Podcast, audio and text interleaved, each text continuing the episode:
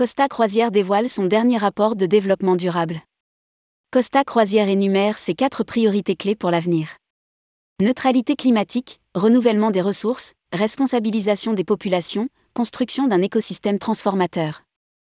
Costa Croisière vient de dévoiler la 16e édition de son rapport de développement durable, couvrant l'année 2021.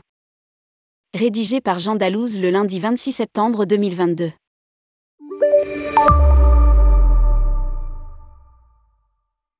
Costa Croisière vient de dévoiler la 16e édition de son rapport de développement durable, couvrant l'année 2021. Ce dernier met en lumière les réalisations de la compagnie en termes de développement durable et définit ses objectifs et son engagement en faveur d'une croissance durable dans le secteur des croisières.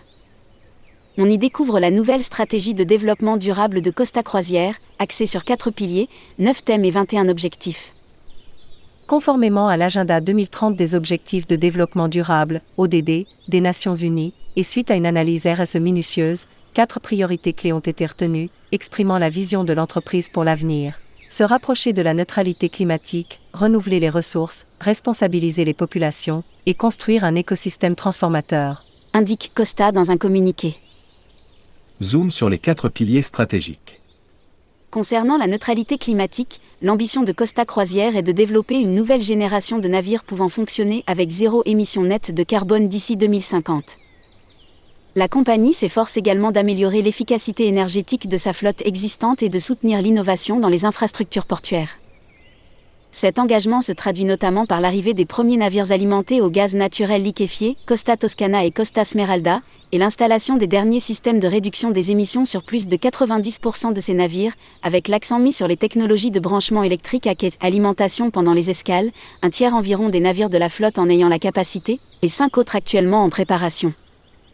De son côté, le renouvellement des ressources est étroitement lié à la préservation des écosystèmes marins, la collecte sélective à 100% et le recyclage de matériaux tels que le plastique, le papier, le verre et l'aluminium, déjà effectués sur tous les navires.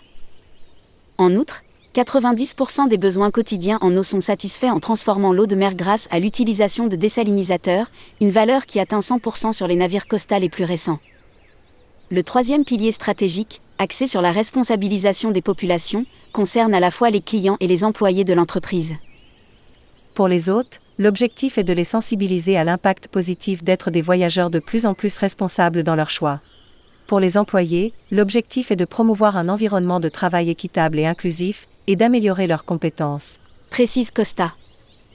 Enfin, en ce qui concerne la valeur générée par les territoires et les communautés qui accueillent les navires, en 2021 et uniquement en Méditerranée pendant une période réduite de l'année, les paquebots Costa ont visité 31 ports, avec 17 itinéraires différents, ravivant un écosystème qui comprend près de 16 000 fournisseurs.